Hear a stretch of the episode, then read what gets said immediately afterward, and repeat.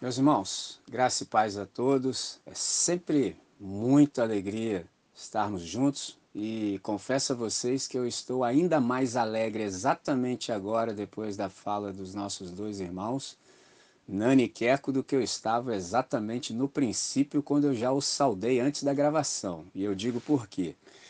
Palavra de fato é essa, sabe? Eu nunca, jamais deixo de me impressionar também, de me surpreender com o modo como o Espírito Santo faz todas as coisas. É surpreendente. Uma coisa é você viver de expectativa e ser frustrado a cada novo dia.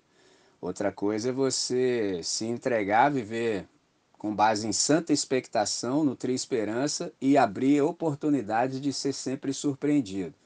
E assim, até exatamente agora, em 26 anos de caminhada consciente, eu jamais me cansei de me surpreender com o Espírito Santo. E nessa manhã aconteceu exatamente isso. Ambas as orações, ambas as palavras me tocaram profundamente, porque nelas eu percebo a direção do Espírito em, de fato, nos orientar para essa hora, para essa manhã.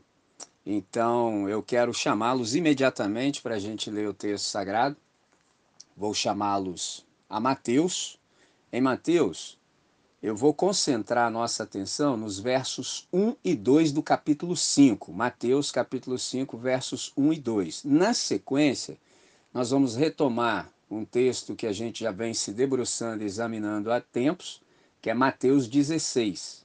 Entendeu? Então, chegando em Mateus 16, nós vamos ler os versos 20 e 21. Agora, eu vou te dar um contexto, então eu vou começar a leitura exatamente no capítulo 4 de Mateus, e vou começar a partir do versículo 12 e vou chegar até os versos 5, ou perdão, até o capítulo 5, versos 1 e 2. Então vou te dar esse contexto, porque vai facilitar muito a nossa compreensão daquilo que eu tenho no coração para dividir com os irmãos nessa hora. Então é assim, Mateus, capítulo 4, a partir do verso 12, está dito assim: Jesus, porém, ouvindo que João estava preso, voltou para Galiléia. Esse texto aqui é subsequente à tentação de Cristo Jesus. 13. E deixando Nazaré, foi habitar em Cafarnaum, cidade marítima, nos confins de Zebulon e Naphtali. Então Jesus montou o seu QG, o seu quartel-general, exatamente na cidade de Cafarnaum, para que se cumprisse o que foi dito pelo profeta Isaías, que diz: a terra de Zebulon e a terra de Naphtali, junto ao caminho do mar, além do Jordão, a Galiléia das nações. O povo que estava assentado em trevas viu uma grande luz, e aos que estavam assentados na região e sombra da morte, a luz raiou. Desde então, começou Jesus a pregar e a dizer: Arrependei-vos, porque está próximo o reino dos céus. E Jesus, andando junto ao mar da Galiléia, viu a dois irmãos, Simão, chamado Pedro, e André, seu irmão, que lançavam redes ao mar, porque eram pescadores, e disse-lhes: Vinde após mim, e eu vos farei pescadores de homens. Então eles, deixando logo as redes, seguiram-no, e adiantando-se dali, viu outros dois irmãos, Tiago, filho de Zebedeu, e João, seu irmão, num barco com seu pai Zebedeu, consertando as redes. E chamou-os. E eles, deixando imediatamente o barco e seu pai, seguiram-no. E percorria Jesus toda a Galiléia, ensinando nas sinagogas e pregando o evangelho do reino e curando todas as enfermidades e moléstias entre o povo. E a sua fama correu por toda a Síria e traziam-lhe todos os que padeciam oprimidos por várias enfermidades e tormentos, e os endemoniados, os lunáticos e os paralíticos, e ele os curava. E seguia-o uma grande multidão da Galiléia, de Decápolis, de Jerusalém, da Judéia e de além do Jordão. Capítulo 5, versos 1 e 2. E Jesus, vendo essa multidão, subiu a um monte e assentando-se, aproximaram-se dele os seus discípulos. E abrindo a sua boca, os ensinava, dizendo: Agora, venham comigo exatamente para o capítulo 16, onde nós já estamos há um tempo, sempre aprofundando compreensão. Versos 20 e 21. Então mandou aos seus discípulos que a ninguém dissessem que ele era o Cristo. Desde então, começou a Jesus a mostrar aos seus discípulos que convinha ir a Jerusalém e padecer muitas coisas dos anciãos e dos principais sacerdotes e dos escribas, e ser morto e ser ressuscitado ao terceiro dia. De tudo isso que nós lemos, você há de perceber que há uma palavra que foi repetida, apareceu de modo reincidente por pelo menos três vezes. A palavra é discípulo. Então eu lhe chamo para grife essa palavra, porque hoje eu quero dar exatamente um clique sobre ela para que a gente obtenha ainda mais compreensão do que é ser um discípulo. Então eu vou chamar para a gente fazer ainda essa oração. Senhor, é com muita alegria que nós invocamos o teu nome. Sobremodo e sobretudo nessa hora que nós percebemos a tua mão nos guiando, nos orientando, e como foi dito aqui, a gente percebe o alinhamento profundo de todos nós com aquilo que o Senhor tem para nós experimentarmos nessa hora. Sendo assim, Senhor, a nossa súplica é tão somente uma. Não nos deixes desviar, não nos deixes distrair de tudo quanto o teu Espírito quer nos comunicar nesse tempo. Então, coloca-nos na frequência certa de tal maneira que a tua palavra nos seja agradável aos ouvidos. Abre o nosso entendimento de tal modo que possamos compreender com extensão e profundidade tudo quanto o Senhor quer nos comunicar. Para o máximo louvor da sua glória, nosso benefício e benefício daqueles que são, de fato, assistidos por nós, tua igreja. Em nome de Cristo Jesus, oramos agradecidos. Amém, Senhor. Amém. Muito bem. Pergunta que eu tenho no coração e quero, a partir da Escritura do Evangelho, responder é: o que na verdade significa ser discípulo de Jesus de Nazaré? O que na verdade, o que de fato significa ser discípulo de Jesus de Nazaré?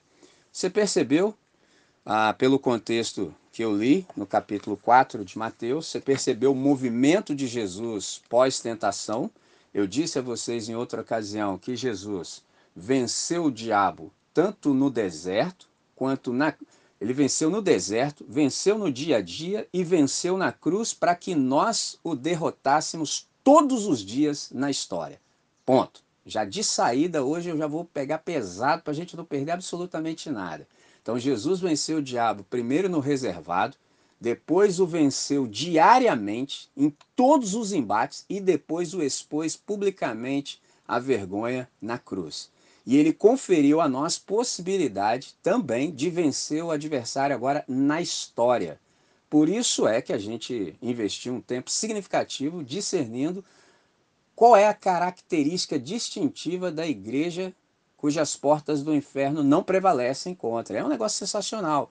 Então hoje é o dia da gente compreender quem é o membro da igreja cujas portas do inferno não prevalecem. Então, o que significa de fato ser um discípulo de Jesus de Nazaré? Isso é extremamente importante para nós. E você pode perguntar ainda assim, André, por que, que é importante? Porque há um outro evangelho na praça. E se há um outro evangelho na praça, esse outro significa exatamente que não é o evangelho. Quando eu uso a palavra outro, eu sempre uso com a compreensão de que outro significa algo essencialmente diferente. Então há muitos evangelhos sendo propostos, sendo proclamados, mas em essência não tem nada que ver com o evangelho genuíno de nosso Senhor e Salvador Jesus Cristo. Aliás, é até necessário fazer uma distinção, porque evangelho não é uma palavra da igreja. Evangelho se referia às notícias do Império Romano, entendeu? Então, cada avanço do Império era comunicado como o Evangelho, as boas notícias do Império. Então, Jesus, ressignificando todas as coisas, ele também tem o seu Evangelho. Por isso que Marcos começa exatamente assim. Princípio do Evangelho de Jesus Cristo, Filho de Deus. Para quem ainda não sabe, Jesus foi morto exatamente por isso. Os discípulos também, porque ousaram dizer que César não era rei coisa nenhuma e que Cristo, na verdade, é que era o rei supremo, o Senhor. Rapaz, isso é muita ousadia falar um negócio desse no coração do Império Romano. Ou seja, trazer novas notícias com, com essência completamente distinta e diferente. É uma maravilha. Então, em sendo assim, a gente se dá conta de que a necessidade, por exemplo, de se resgatar. Uma palavra cara para nós na nossa comunidade é exatamente essa, resgate. Desde o princípio, desde a nossa primeira celebração, eu tenho me empenhado a dizer à nossa igreja aquilo que é imprescindível. Ou seja, sem isso aqui a gente não vive. Uma das primeiras coisas que me lembro de dizer foi que, citando nosso irmão de saudosa memória, Robson Cavalcante, um anglicano, ele disse que o futuro da igreja está absolutamente no resgate do passado. Não que sejamos saudosistas, né? nada disso. Está exatamente em recuperarmos tradições que nunca deveríamos ter aberto mão. Tradição, você sabe, é uma coisa boa. Tradicionalismo é que é uma desgraça. Tradição é a fé viva daqueles que já morreram. Então, eles já se foram, mas continuam falando fortemente conosco. Tradicionalismo é a fé morta daqueles que ainda estão vivos. Por isso que é uma desgraça absoluta. Então, todas as vezes que a gente resgata o passado, a gente faz bem. Por exemplo, em pensando sobre a arte do discipulado, eu me dei conta que eu tenho aqui na minha biblioteca um texto que tem um nome sugestivo: A Arte Perdida de Fazer Discípulos. Por que, que é uma arte perdida? Ora, se nem o evangelho que é pregado é o evangelho, o resultado, o fruto disso, jamais serão discípulos. Não vai aparecer discípulo coisa nenhuma, vai aparecer um consumidor do que a religião lá tem para oferecer, os mercadores, os empresários da fé, etc, etc. Agora, discípulo de Jesus de Nazaré que transtorna o mundo, você nunca vai encontrar a partir de uma falsa pregação, ou seja, a partir de outro evangelho. Então, hoje, essa pergunta para nós é muito cara. O que de fato significa ser discípulo de Jesus de Nazaré? Me lembro do Eugene Peterson, que ele disse acerca da eclésia, quando a gente leu o verso 18 de Mateus 16, a gente percebeu que ali é a primeira vez que Jesus usa a palavra igreja. A palavra igreja, no grego, é eclésia ou eclesia. É a reunião dos chamados para fora. Também não é uma palavra nossa, é uma palavra emprestada. Só que Jesus confere um novo significado a essa palavra. No nosso caso, igreja é a reunião dos chamados para fora do pecado, para uma nova realidade, para sermos instruídos por Jesus de Nazaré para a gente aprender a ser gente do jeito que gente deve ser.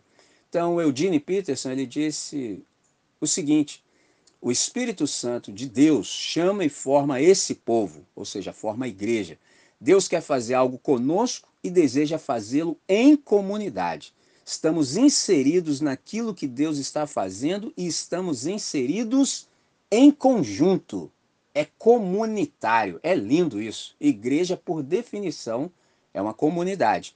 Então, saber o que é de fato um discípulo é imprescindível, é essencial para nós. E algo interessante que eu discerni nas minhas investigações é que a palavra cristão, como um adjetivo, ela aparece apenas três vezes no Novo Testamento. Se você buscar pela palavra cristão, ela aparece tão somente três vezes. Se você quer tomar nota, Atos 11, 26 é a primeira vez que os discípulos são chamados de cristãos em Antioquia e detalhe, esse chamamento de cristão era no aspecto pejorativo, ou seja, era um escárnio, não era algo positivo. Os caras estavam debochando os nossos irmãos originais. Ah, então quer dizer que vocês são cristãos, entendeu? Era um escárnio. Então a primeira vez. A segunda vez, Atos 26, 28. Terceira vez, 1 de Pedro, capítulo 4, verso 16. Só três vezes aparece, por exemplo, a palavra cristão no Novo Testamento. Eu digo isso porque hoje a gente vive dias difíceis em que falsos evangelhos são pregados, isso também gera falsos evangélicos. Não dá nem para falar que você é evangélico, porque evangélico é aquilo que carrega a essência, a característica distintiva do evangelho. Ora, aqui no Brasil não dá para você falar um negócio desse. Não dá para você falar que você é evangélico, senão você fica tendo que explicar demais. Como a gente às vezes não tem tempo de explicar, a gente fica procurando ah, designações. Ah, eu sou cristão, ah, eu sou isso. Meu irmão, só vai dar ruim. Não tem como dar bom esse negócio. Cristão só aparece três vezes na escritura.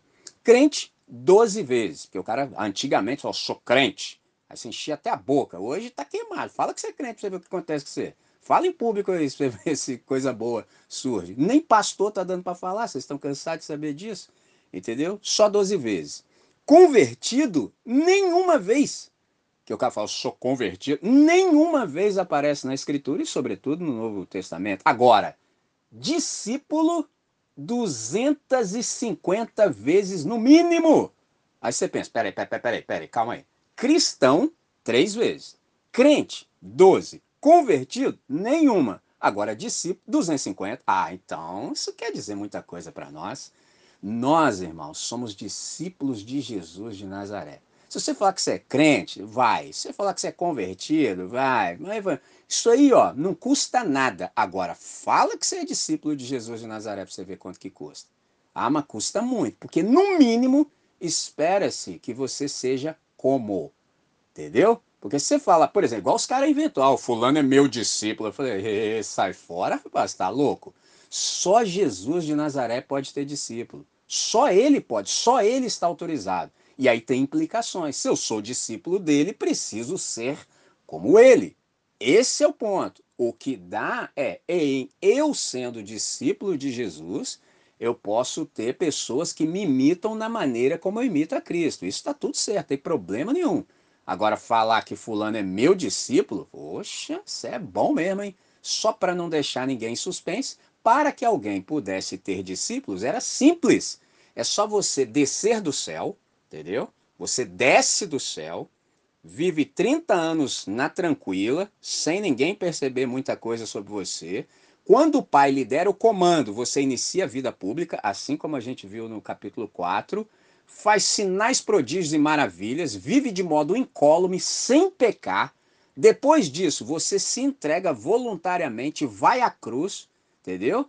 Vai à cruz, é morto, ao terceiro dia você é ressuscitado.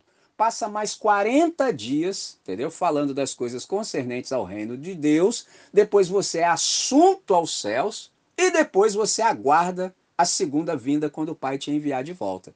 Enquanto isso, é evidente que você aguarda, você rege toda a criação também. É possível algum de nós fazer isso? Todo mundo já está falando, é claro que não. Ora, então também não é possível que nenhum de nós tenha discípulos. Os discípulos são de Jesus de Nazaré. Lindo, simples assim, tudo fica direitinho, sem problema algum. Então, quando a gente observa isso, nós também notamos que aqui florescem novas possibilidades de sentido. Por isso, saber o que de fato significa ser discípulo é absolutamente essencial. Ainda alguém pode perguntar, mas por quê? Porque definir o discípulo, discernir o discipulado, é também definir e discernir as suas relações com Cristo, o Filho do Deus vivo. Tudo fica nos conformes. E para que, que a gente precisa também ter esse discernimento? Para que se possa viver de modo coerente. Coerente com o que, pode ser a pergunta? Coerente com exatamente aquilo que o Nani orou conosco e nós dissemos amém e eu com muito gosto. Para que a gente possa viver de modo coerente com a vontade de Deus. Aí a pergunta, por excelência, agora é: e o que é a vontade de Deus? O que é a vontade de Deus? Vontade de Deus é a norma de funcionalidade do cosmos. Vontade de Deus é a norma de funcionalidade do universo. Ou seja, é o que faz todas as coisas funcionarem. Logo, tudo que está fora da vontade de Deus está disfuncional, não cumpre o seu papel existencial, não cumpre o seu telos. Por isso que é horrível quando a gente vai contra a vontade de Deus. Nesse sentido, observe como Jesus é inteligentíssimo ele viu uma multidão, você viu de onde essa multidão era oriunda, são várias cidades que compõem a multidão que foi atrás de Jesus. Jesus vendo, isso também é uma lição magnífica para nós, Jesus é o Deus que vê, é o Deus que percebe, ele sobe uma montanha e ele sabe que ele não tem recurso para falar para a multidão, e ele, inteligentíssimo, ao invés dele se ocupar com a multidão, Jesus nos ensinou uma lição magnífica. Ele se ocupa com quem a multidão segue. Esse é o segredo. Por isso que ele se assenta, e se assentar em Israel é estabelecer um código de comunicação. A aula vai ter início, porque em Israel os mestres se assentam para ensinar. Daí a nossa ideia de cátedra, cadeira. Então eles se assentam, os discípulos se acercam, se sentam, assim como Maria, entendeu? Se assentam aos pés e começam a absorver a lição do dia. Então, Jesus está dando a constituição da vida dos discípulos, que equivocadamente as pessoas chamam de sermão do monte. Não é sermão, é o ensino do monte. Ou seja, a comunidade que vai se reunir em torno de mim vai ter esse padrão de vivência. É assim o modus vivendi. Ouçam-me. Aí ele abre a boca e começa a ensinar. É um negócio lindo, vai do capítulo 5 ao capítulo 7. Então, você vê como é que Jesus é extraordinariamente inteligente. Repito, ao invés dele se ocupar com a multidão, ele se ocupa com quem a multidão segue. Qual é o segredo da vida? Exatamente esse que Jesus ensinou. Por isso que cada um de nós precisa saber de fato o que significa ser um discípulo. Então, respondendo agora que já estamos devidamente ambientados, um discípulo é alguém que se relaciona e interage com. Há um relacionamento e há uma interação. Discípulo é uma pessoa em constante processo de transformação, que são feitas agentes também de transformação. Então, cada um de nós está sendo transformado continuamente e ato contínuo e ato consequente, a gente também se torna agente de transformação. É um negócio lindo. Então, à medida que acontece em mim, eu também posso proclamar isso para outras pessoas também ouvirem e, se decidirem favoravelmente, também podem entrar nesse processo de transformação. Então, o discípulo também é alguém que é uma expressão de Jesus no mundo. Isso é lindo. Discípulo é alguém que é uma expressão de Jesus no mundo. Discípulo, na verdade, é uma testemunha. E aí eu chamo vocês exatamente para esse texto aqui, ó, Atos, capítulo 1. Atos capítulo 1. Atos capítulo 1. Eu vou ler com você o verso 6, 7 e 8. Vou te dar um contexto e a nossa atenção se fixa exatamente no verso 8. Aqueles, pois, que se haviam reunido perguntaram-lhe: quem são esses aqui que haviam se reunido? Os discípulos. Nós estamos agora nos 40 dias que Jesus deu aula pós-ressurreição. Então, aqueles que haviam se reunido perguntaram-lhe, dizendo: Senhor, restaurarás tu neste tempo o reino a Israel? Resposta do Senhor: Não vos pertence saber os tempos ou as estações que o Pai estabeleceu pelo seu próprio poder. 8. Mas recebereis o poder do Espírito Santo que há de vir sobre vós, e ser-me-eis testemunhas, tanto em Jerusalém como em toda a Judéia e Samária e até os confins da terra. Então isso é lindo. Há um poder que faz com que sejamos quem o Senhor quer que sejamos após a salvação, após recebermos a nova vida em Cristo. A gente se torna testemunha. E interessante de sermos testemunhas que testemunhar não é sinônimo, por exemplo, de autobiografia. Olha que interessante. Olha como é que há uma nova compreensão. Geralmente a gente acha, pelo senso comum, que testemunhar é sair falando aí do que você viu, do que você ouviu, entendeu? Às vezes você até mente com a mão na Bíblia, é um negócio tenso isso aí. Mas no nosso caso, não. No nosso caso, testemunhar não é sinônimo de autobiografia. E olha que você ainda podia fazer um filme para você. Não, não, não, não. Sermos as testemunhas que o Pai quer que sejamos e nos dá poder para ser é fazer Jesus cada vez mais conhecido. É se encontrar comigo e com você e se encontrar com Jesus de Nazaré. É um negócio formidável. E é lógico, claro, evidente, de saída que você está falando assim, ah, mas não dou conta. Não, ninguém dá. Ninguém dá conta, para que ninguém fique com dúvida. Ninguém dá conta. Porque não damos conta e admitimos que conta não damos, é que o poder do Espírito está sobre nós para fazer com que o, aquilo que o Pai quer que seja, de fato, o seja. Não dá para a gente, em querendo, ser as testemunhas que o Pai quer.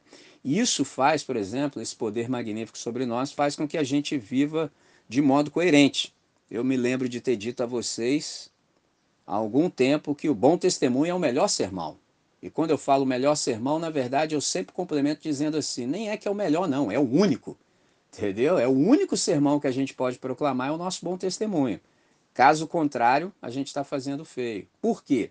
Porque nada manifesta mais nitidamente nosso sistema de valores do que as nossas atitudes. A gente pode proclamar o que a gente quiser aos quatro ventos, mas na verdade o que as pessoas estão ouvindo são as nossas atitudes. Observe isso. É aquela ideia que também eu já disse em algumas ocasiões e quero fazer lembrar. Um filósofo americano chamado Ralph Waldo Emerson, ele disse assim: "O que você é fala tão alto que eu não consigo te ouvir". Lindo, simples assim. Então, ser precede o fazer. Então, se eu não sou, não adianta querer verbalizar. Pode até dar certo para quem ouve, mas já chega lá com ruído. Isso não é bom. Então, de fato, bom exemplo é o sermão por excelência. Então, que o sermão principal da nossa vida seja a nossa boa conduta. Que o sermão principal da nossa vida seja a nossa boa conduta. Então, as testemunhas de Jesus, elas são assim e elas vivem assim. Aí aqui já cabe uma pergunta perscrutadora e confrontadora para cada um de nós. Você vive de acordo com o seu chamado? Aqui a gente só tem duas respostas. Ou fala amém, ou fala a quem. Entendeu? Você vive de acordo com o seu chamado? Você enche a boca em Deus e fala amém. Entendeu? Essa é a resposta que a gente pode dar. Ou então, honestamente, ele fala, não, a quem? E em dizendo a quem, a gente está reconhecendo que a gente ainda não está como deveria. Então, se o chamado é para ser, que cada um de nós seja. Que a gente possa andar e viver a partir dessa compreensão que a gente obteve, ou seja, que a gente viva de acordo com a nossa vocação. Por que, que há que ser assim? Me lembro do nosso irmão de saudosa memória, um grande evangelista, para a honra do Senhor, Billy Graham, ele disse o seguinte: Nós somos os sermões que a humanidade está lendo. Nós somos os sermões que a humanidade está lendo. Então essa questão de coerência é muito cara para nós, é muito cara.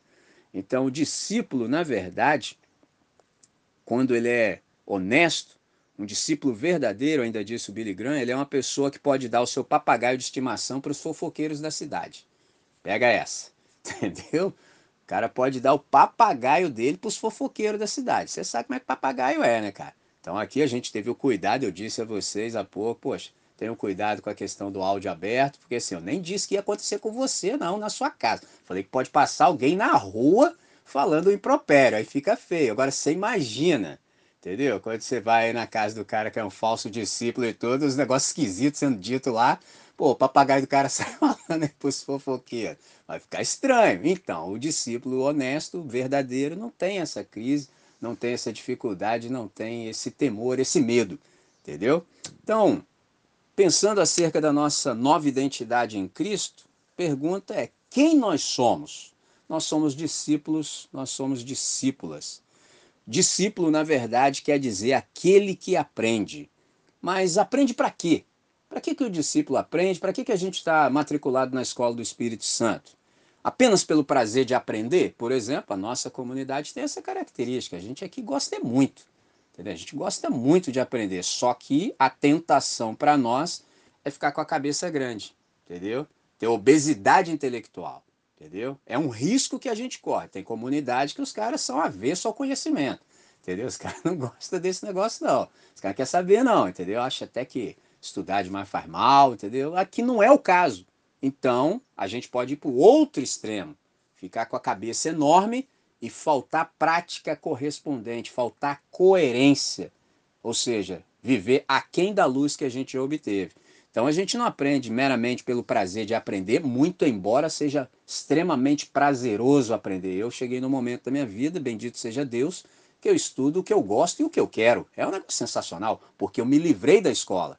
A escola estava me atrapalhando a vida, entendeu? Aí eu descobri que se eu passasse de ano eu estava livre. Aí eu resolvi isso o mais rápido possível e hoje, vocês estão vendo aqui atrás e tem por aí tudo, entendeu? Eu gosto é muito. Isso aqui são cérebros fora da cabeça que vivem aqui em casa. Então toda vez que eu quero aprender alguma coisa e resolver minha ignorância, eu consulto os cérebros que estão aqui nesse quarto, entendeu? E eu vou aprendendo cada vez mais. Isso é prazeroso, mas no evangelho há que haver algo mais. Então, a gente responde a pergunta exatamente do jeito que Jesus nos ensinou. Vem comigo. Mateus capítulo 7. Mateus capítulo 7 é a conclusão do ensino do monte. Observe para que a gente aprende de Jesus de Nazaré. A gente aprende exatamente para praticar. Esse é o segredo. E a gente só sabe que aprendeu quando a nossa prática é de fato correspondente e coerente. Observe, capítulo 7, entre os versos 24 a 27.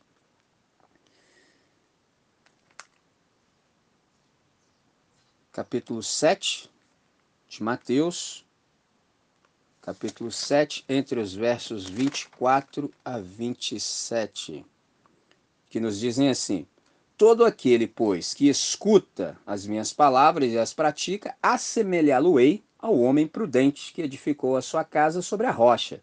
E desceu a chuva, e correram os rios, e assopraram os ventos, e eh, combateram contra aquela casa, e não caiu porque estava edificada sobre a rocha. Isso aqui é a galera da coerência. Todo discípulo está contemplado nessa analogia de Jesus. Agora veja o insensato aquele que enchendo a cabeça, ficando somente com obesidade intelectual, mas não pratica, olha o destino. E aquele que ouve essas minhas palavras e não as cumpre, compará-lo-ei ao homem insensato, imbecil, idiota, o tolo, que edificou a sua casa sobre a areia, e desceu a chuva e correram os rios, e assopraram os ventos, e combateram aquela casa, e caiu. E foi grande a sua queda. Eu penso que esse verso 27 aqui pode ser traduzido na gíria de São Paulo quando diz, ai mano, a casa caiu, aí eu acrescento, e contigo dentro. Esse é que é o problema, entendeu? A casa cai com você dentro dela. É tenso isso, entendeu? Então isso aqui é um antídoto para nós. Ou seja, aprendamos tudo o que há para se aprender, mas vivamos em conformidade. Caso não, vai ser uma grande insensatez, porque a gente está erigindo a nossa existência sobre areia movediça. Nani, semana passada, no espaço reagindo, nos falou muito acerca de termos olhos certos para enxergarmos as circunstâncias. Vocês perceberam que as circunstâncias envolvendo as duas casas eram absolutamente as mesmas? Traduzindo, tanto para o discípulo quanto para o insensato, aconteceu a mesma coisa. Agora, o resultado já não foi o mesmo, por causa da fundamentação. Então, é interessante quando a gente observa isso, para a gente não se perder quando a gente está passando por intempéries, por adversidades. Acontece o mesmo para todos. A grande questão vai ser a sua fundamentação. Onde é que você está alicerçado, meu irmão? Onde é que você está alicerçado, minha irmã? Se você estiver em Cristo Jesus, que é a rocha inamovível, tudo vai ficar bem. O pau vai cantar, o bicho vai pegar, o trevoroso vai tentar, mas a gente vai sair incólume do outro lado sem nenhum vestígio de rachadura nem nada. Agora, se a gente estiver na areia movediça, entendeu? A casa vai, lá, vai estar lá bem erigida, aparentemente, mas não aguenta nenhum revés, entendeu? É só vir o primeiro revés e a chapa esquenta. Para aqueles que são ah, amantes da língua portuguesa, você percebe aí que houve um polissíndeto. Conta quantos ezinhos aparece nesses textos, sempre fazendo as conexões. Isso aí é para nos chamar a atenção, eles não estão aí à toa. Então, note que o segredo da vida é estarmos bem alicerçados, bem firmados. Então, quando a gente fala acerca do discípulo, então a gente percebeu que a gente está aprendendo, está nesse processo de aprendizado contínuo, mas não é simplesmente para se deleitar nele, é para a gente aprender e colocar por obra, viver de acordo com aquilo que a gente já sabe ser o certo. Então, a nossa vida, ela é tão somente para fazer a vontade do Pai. Esse é o deleite da nossa alma, entendeu? Você fala assim, ó, mano, eu só tô aqui no planeta, eu só tô vivo para fazer exatamente aquilo que o Pai quer. Então, em sendo assim, a gente é do time que conhece a Deus por experiência. Esse sobre quem e por quem nós estamos falando. Então a gente conhece Deus por experiência, esse sobre quem e por quem estamos falando. Observe, sobre quem. Todas as vezes que a gente abre os lábios, é sobre Deus que nós estamos falando. E por quem estamos falando. Olha que coisa sensacional. Então, se eu estou falando por quem, eu estou num papel de testemunha e embaixador. Ou, no caso das irmãs, a em, embaixatrizes, creio que é isso. Agora até eu fiquei bolado aqui. Que é que você puder me socorrer depois, eu creio que é isso. Se não for, é um neologismo, vai passar. Entendeu? Mas é isso. Então nós estamos falando por quem. É um negócio sensacional, não é coisa de pouca monta.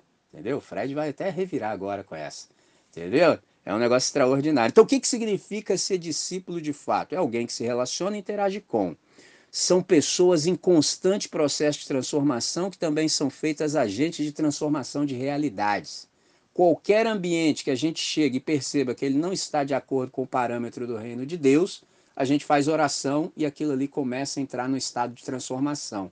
E para que essa transformação se efetive, ganhe concretude, ganhe historicidade, a gente se apresenta para cumprir a vontade do Pai naquela ambiência. É um negócio lindo. Então, por isso a gente é agente de transformação. Então, a questão não é tanto a vida após a morte, mas a maneira como a gente vive aqui e agora a vida antes da morte. Então, salvação não é para quando a gente morrer para o céu. Salvação é para dentro da história. Então, por isso que Deus conta com a igreja dele exatamente aqui. Então, a gente tem a Jesus de Nazaré como nosso mestre por excelência. A gente só dá ouvidos a Jesus de Nazaré, o que significa que tudo mais está relativizado àquilo que Jesus diz. Então, ele tem esse poder incrível de ressignificar todas as coisas. Ele nos dá uma nova consciência que gera esse novo ser humano, que por sua vez gera uma nova comunidade. Olha que lindo. Cada discípulo de Jesus tem uma nova consciência. E isso gera um novo tipo de gente. E esse novo tipo de gente reunida gera uma nova humanidade. De trás para frente, a nova humanidade é a igreja. Entendeu? A nova humanidade é a igreja. O novo tipo de gente é o discípulo, entendeu? Então, cada um de nós está sendo feito a cada novo dia mais parecido com o nosso modelo, que é o nosso irmão mais velho, Cristo Jesus. E a consciência é a consciência conforme o ensino do Evangelho. Olha que coisa maravilhosa, irmão. Olha que coisa linda. Todos nós juntos. É um negócio sensacional. Por isso que eu disse a vocês, noutra ocasião, que igreja, em sendo vivida da maneira certa, ela se torna irresistível. Não tem como ninguém ficar fora da igreja. Não tem como. Todos os nossos anseios, eles são satisfeitos pelo Evangelho. E quem proclama o Evangelho é a igreja. Proclama porque vive. Então, quando as pessoas se deparam com gente vivendo do jeito certo, isso é esmagadoramente irresistível. Não tem como o cara ficar fora, meu irmão. Não tem jeito. Ele pula para dentro. Porque ele também consegue discernir o que evangelho não é. Aí fala, ah, entendi agora, meu irmão. Pô, era isso aí, por que você não me falou isso há mais tempo? Entende? Porque, infelizmente, os falsos evangelhos que são propagados, às vezes eles são midiáticos. Ou seja, tem muito mais apelo a, de propaganda e etc, etc. Tem muito mais dinheiro. Então isso aparece mais. Em aparecendo mais, também é mais volume de escândalo. Então isso infecta a população. O que, que eu quero dizer com isso? Se não houvesse esses a, essas nomenclaturas, por exemplo, como evangélico no Brasil, eu tô, posso até estender para o mundo. Ou seja, os queimadores oficiais de filme de Jesus, Jesus seria irresistível. Me fiz entender? Porque o problema é que para chegar em Jesus, a galera precisa passar pela igreja, entendeu? Esse é que é o problema. Aí a igreja queima o filme. E é lógico, é evidente que eu estou colocando entre aspas. Pô, como é que o cara vai discernir Jesus sendo que os seguidores de Jesus são os queimadores de filme? Não tem jeito, fica difícil, dificulta muito. Dificulta demais, cara. Agora, quando isso não acontece e o Jesus do evangelho é exposto, ele é absolutamente irresistível. Entendeu? Eu estou aqui resistindo a, por exemplo, dar o testemunho do meu irmão Ganso. Cara, eu conheço o Ganso só há 34 anos. Entendeu? 34 anos. O dia que me parece que o Ganso você, ah, mas é isso aí? É ele que eu tenho em mente para dar esse exemplo. Tipo assim, ah, mas isso aí eu tô dentro já, ué. Entendeu? Que o problema era o contrário. Mano, se é assim, então vou ficar mais aqui resguardado. Mas o dia que ele compreendeu, ah, é isso? Ah, bota meu nome aí que eu tô dentro. Simples assim. Um dia, por exemplo, nós estávamos no aniversário da minha esposa Aline, a gente estava numa casa que o Ganso, juntamente com a Ana Paula, alugaram para passar um tempo de, de refrigério e tudo nas férias. Isso foi, se a minha memória não me prega a peça, em 2022. 21, é, 20, no início de 22. E aí houve um momento que eu falei, eu até fiz citação no encontro anterior da pedra de esquina, pedra fundamental, e eu fiz uma breve reflexão sobre isso, era aniversário da Lina, eu falei. E aí quando eu terminei, a Ana Paula deu um suspiro e falou assim, Puxa vida, né? Podia ser sempre assim. Aí eu tava engatilhado ali, já cheguei na hora, falei, mas é assim. É que o pessoal foi se desvirtuando ao longo do processo, aí ficou essa loucura aí. Aí engatei, ela falou assim: não, se fosse assim eu participaria. Aí eu já estava com a bala na agulha, eu falei: então, nós estamos aí plantando uma comunidade que vai ser assim. Aí eu lembro do Ganso, então o dia que começar lá você fala. Me lembro outras vezes que ele falou: não, tem que carregar tijolo para construir. Eu falei: não, não, isso aí já vai ficar pronto daqui a pouco. E desde o princípio eles estão lá. Então é simples assim. Entendeu? É simples quando a gente vive de acordo com aquilo que o Senhor ensina, com essa nova consciência, sendo as pessoas que Deus quer que a gente seja, reunidos numa comunidade que de fato é a nova humanidade. Então, o que, que é o discípulo? É essa pessoa que está nesse constante processo de ser transformado. Então, quando a gente se reconhece discípulo, a gente percebe que eu sou discípulo de Jesus. Então, o que ele disser é o que é. Isso que ele diz é a norma de funcionalidade para a minha vida e é isso que eu vou viver. Então é nele, tão somente nele, que eu tenho todo o meu prazer. E é a ele que eu me submeto e é a ele tão somente que eu obedeço. Porque a minha comida é fazer a sua vontade. Aí, meu irmão, o dia que você chega num lugar desse, ó, já aproveitando o ensejo, a gente sabe o ano que tá, então não tem candidato A, não tem candidato B, isso aí para nós não serve mais não, irmão. Porque o meu negócio agora é Cristo Jesus. É lógico, claro, é evidente que eu só vou dizer isso porque vai ficar gravado. Eu não estou dizendo que a gente não vai ter participação no âmbito político.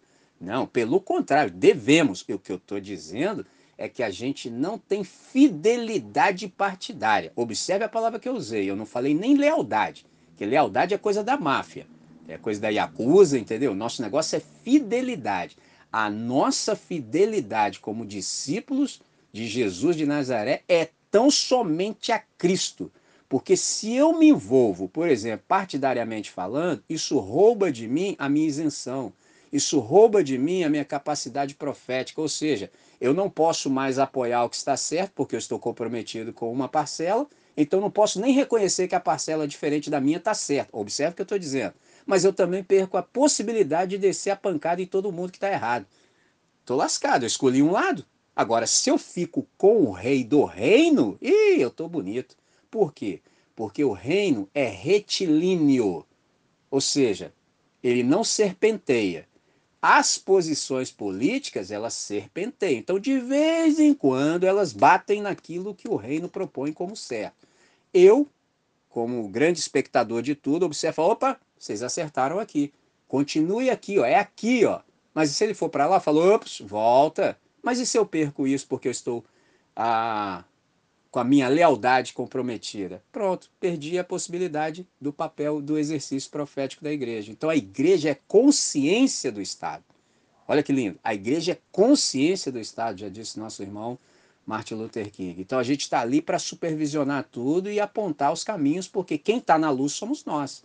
Quem sabe o que está acontecendo, quem sabe qual é a norma de funcionalidade do universo, somos nós. Quem tem o prazer na lei do Senhor somos nós. Quem, por exemplo, se alegra profundamente em cumprir a vontade de Deus, somos nós. Quem tem como fundamento a vontade de Deus, somos nós. Quem se alimenta, quem tem como fonte de nutrição a vontade de Deus, tem como comida para a vida, somos nós. Então, lindo, você vai trocar isso? Mas tem muita gente no nosso país, por exemplo, que trocou. E isso joga, por exemplo, o nome de Jesus na lama e distorce absolutamente o que vem a ser de fato evangélico. Então aqui de novo eu ressalto, insisto, porque é necessário. Por isso que é imprescindível a gente saber o que é ser um discípulo de Jesus de Nazaré. Então, essa situação em Cristo, ela apresenta uma oportunidade para nós maravilhosa. Isso mesmo, uma oportunidade. Que tipo de oportunidade? Oportunidade para que a gente possa viver na liberdade do espírito do evangelho e ser aquilo que a gente deve ser. Essa é a nossa oportunidade. Então eu sei quem eu sou e eu tenho atitudes coerentes com a minha nova identidade. É exatamente isso que significa ser e ser um discípulo. Então, quem é nunca precisa se esforçar para ser. É simples e simplesmente é. Portanto, deixemos por nunca deixemos, por exemplo, de andar na verdade. já que a gente é. Então, nunca deixemos de ser o povo da vida. Essas duas coisas caminham juntas. A gente tanto anda na verdade, e esse andar aqui significa vivemos na verdade e pela verdade. E isso faz com que a gente seja o povo da vida, ou seja, a gente não fica vivendo na espiritosfera. Os nossos interesses, eles são sim pelo novo céu e pela nova terra, mas eles se manifestam exatamente na maneira como a gente vive aqui. Deixa eu me explicar um pouquinho mais. A gente é tão interessado na nova realidade que isso marca a maneira como a gente vive aqui, ao invés de nos fazer pessoas que não se importam. Pelo contrário, quanto mais percepção você tem do reino de Deus, da realidade vindoura, mais a maneira como você vive exatamente aqui no, no tempo e no espaço, no aqui e agora, vai ser afetada por isso. Então, no dia que a igreja de Jesus Cristo se der conta da total realidade daquilo que é, não haverá nada que possa nos deter o avanço. É lindo isso. Porque aí, meu irmão, fala, nós somos isso, aí a compreensão cai em cada membro, cada discípulo. Então quer dizer que nós somos isso? Aí a pessoa que está instruindo fala, sim, meu irmão, nós vamos sair pelo mundo, é agora. Entendeu? Nós vamos sair pelo mundo, é agora proclamando essa boa mensagem. Então, a fé cristã, ela é grande demais para caber em quatro paredes, cara. Isso é lindo, sabe? A fé cristã é grande demais para ficar circunscrita. Nosso negócio é percorrer a criação, cara. Por isso que a gente procura adequar a nossa vida a essa leveza, para que nada nos atrapalhe o movimento. Então você perceba que há um avanço da igreja dos discípulos. Que Jesus disse, por exemplo, que os pecadores não eram eles que deveriam vir até nós. Nunca foi assim. Pelo contrário, nós é que devemos em todo o tempo ir até onde eles estão. Por isso que a igreja ela é extremamente necessária onde ela se faz mais necessária. Ela deve ser presente onde ela se faz mais necessária. E isso aqui nos confere esse movimento pela criação. Então, Nani, quando leu a canção, de novo eu vibrei e falei, mas não poderia ter algo mais pertinente para essa manhã. Semana passada foi o quê? quando juntamente com o Dani, ah, nos falou de uma, nos entoou uma canção que falava sobre a gratidão que nós temos à Trindade por nos alcançar, nos salvar e nos libertar. Essas duas palavras. E hoje, o Nani, quando leu a canção até aqui, ela falava também acerca disso, desse nosso movimento pela vida. Isso é incrível. Então, depois que a gente tiver terminado aqui, a gente vai ter oportunidade de ouvir um pouco mais, mas eu gostaria que isso já ficasse gravado. Então, Nesse nosso gerúndio existencial missional, a gente está sempre andando por toda parte, cooperando com o Senhor pela promoção da vida. Nosso negócio é promover vida. E a gente está circulando pelo planeta exatamente com essa consciência e com essa mentalidade. Isso faz com que a gente, por exemplo, influencie a cultura. Isso faz com que, por exemplo, a nossa ação social ela seja de fato efetiva. E isso nos coloca exatamente onde eu quero nos deixar. Eu vou deixar um pouco mais do que ainda tenho para dizer para o nosso momento de reagindo, porque já vi que o negócio vai longe. Mas por hora eu creio que chegamos num bom lugar.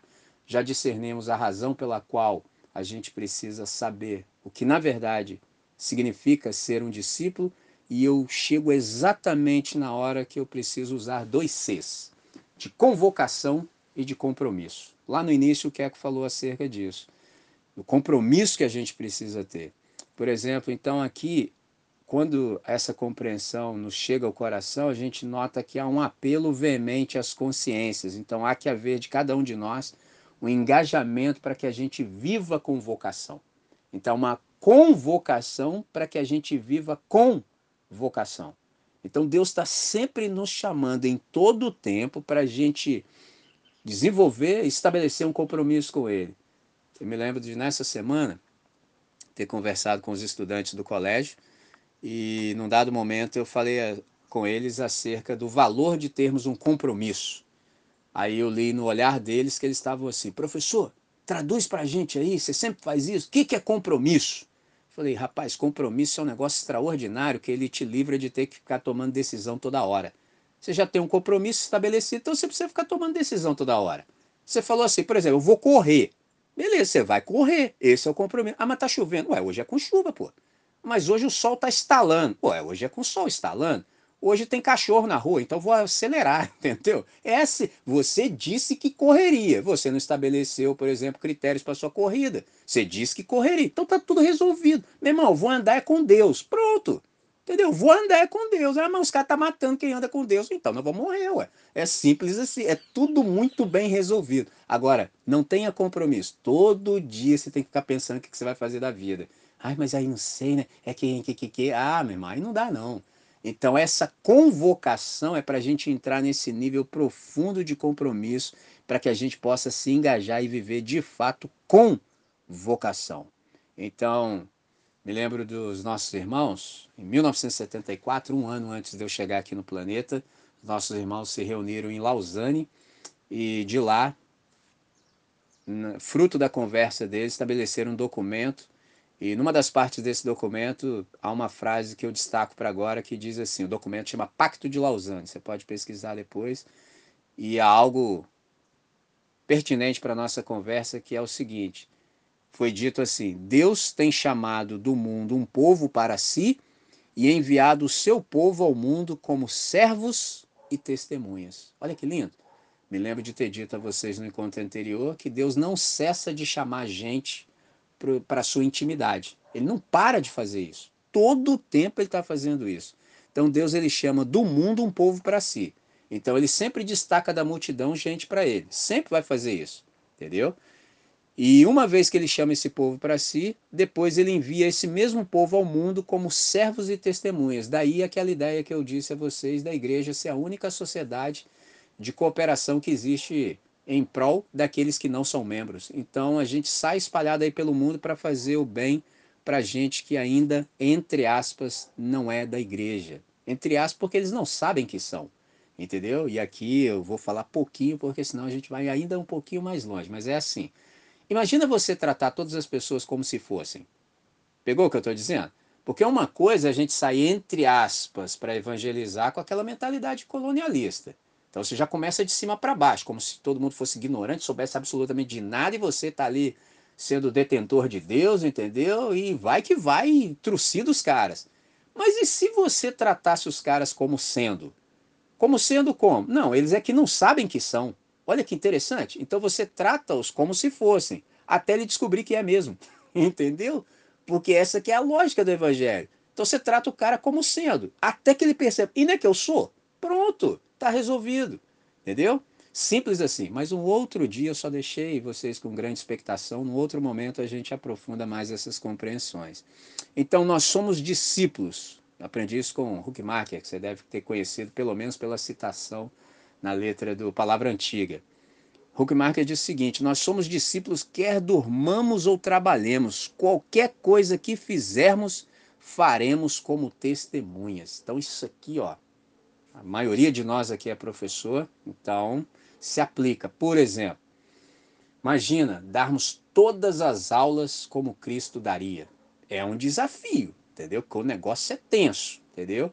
mas entregue todo o tempo que você leciona a Cristo Jesus. Fala, Senhor, dê a, dê a aula juntamente comigo, entendeu? Dê a aula a despeito de mim, como é algo que a gente tem percebido muito aqui nas nossas conversas. Imagina Deus se manifestando. Então, por exemplo, alguns de nós são professores de geografia, outros de história, entendeu?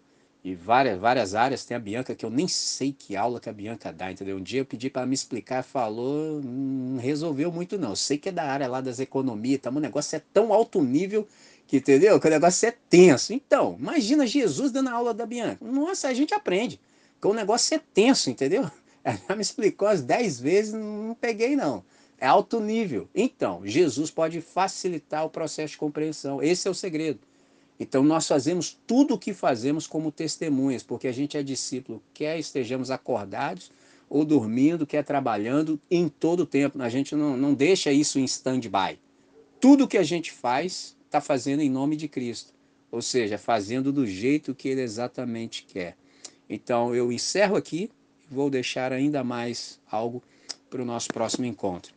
Por hoje eu creio que já é o suficiente. Com isso, eu encerro dizendo que o único modo de aferição da verdade do evangelho, ele só pode acontecer na vida. Não tem outro lugar. O único lugar que a gente percebe se a gente está vivendo de fato do jeito que deve é na vida. Então, nesse caso, eu estava falando há pouco de sermos professores, os nossos estudantes vão ter que falar alguma coisa positiva sobre nós.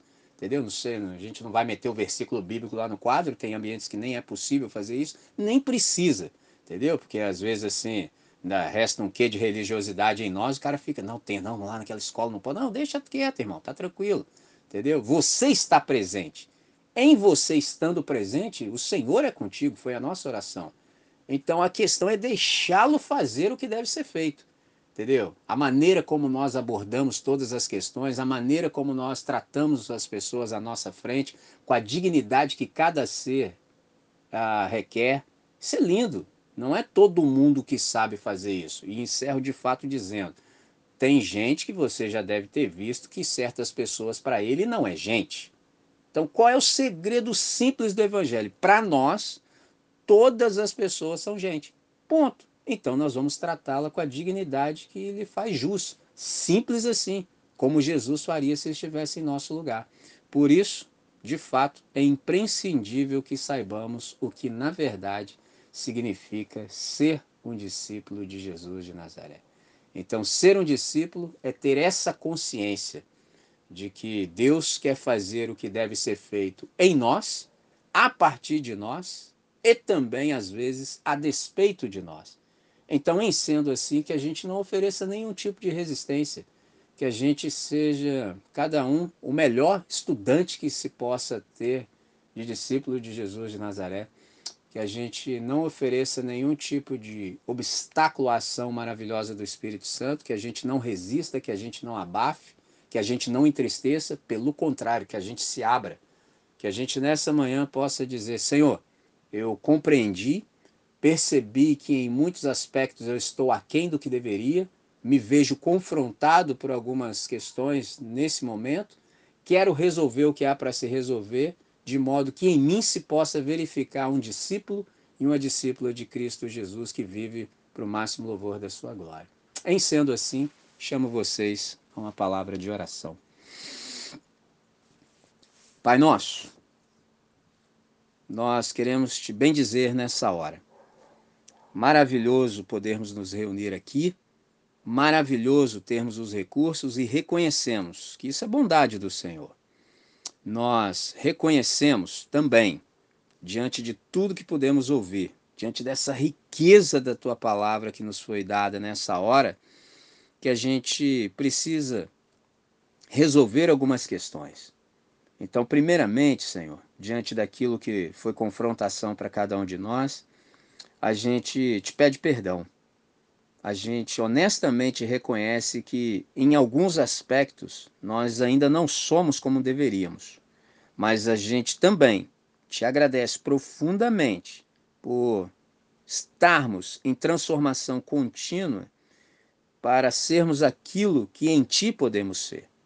Nós reconhecemos que ainda não somos como deveríamos, mas te damos graças porque já não somos mais como éramos. Então, nessa hora, Pai, essa é a oração do nosso coração. Nós suplicamos que essa consciência possa encontrar solo fértil em cada um de nós. Que a cada novo dia, que esse olhar consciente possa encontrar espaço de modo que, enxergando a realidade a partir da nova ótica de Cristo Jesus como discípulos, a gente também saiba como bem se haver em toda e qualquer ocasião. Que nenhuma circunstância venha demover de nós a compreensão e a consciência de quem somos. Pelo contrário, que se encontrarmos à frente uma situação, uma circunstância desfavorável, que a gente saiba passar por ela com base na nova identidade. E uma vez que isso aconteça, Senhor, dá-nos também percepção, dá-nos sensibilidade para que a gente possa observar o entorno. E, em havendo pessoas com os olhos fitos em nós, querendo saber como é que conseguimos viver daquele jeito, que a gente também tem a boa palavra do Evangelho nos lábios. Então, dá-nos consciência de oportunidade, de modo que, uma vez vivendo do jeito que devemos viver, se necessário for, que a gente também possa verbalizar de acordo e da maneira correta.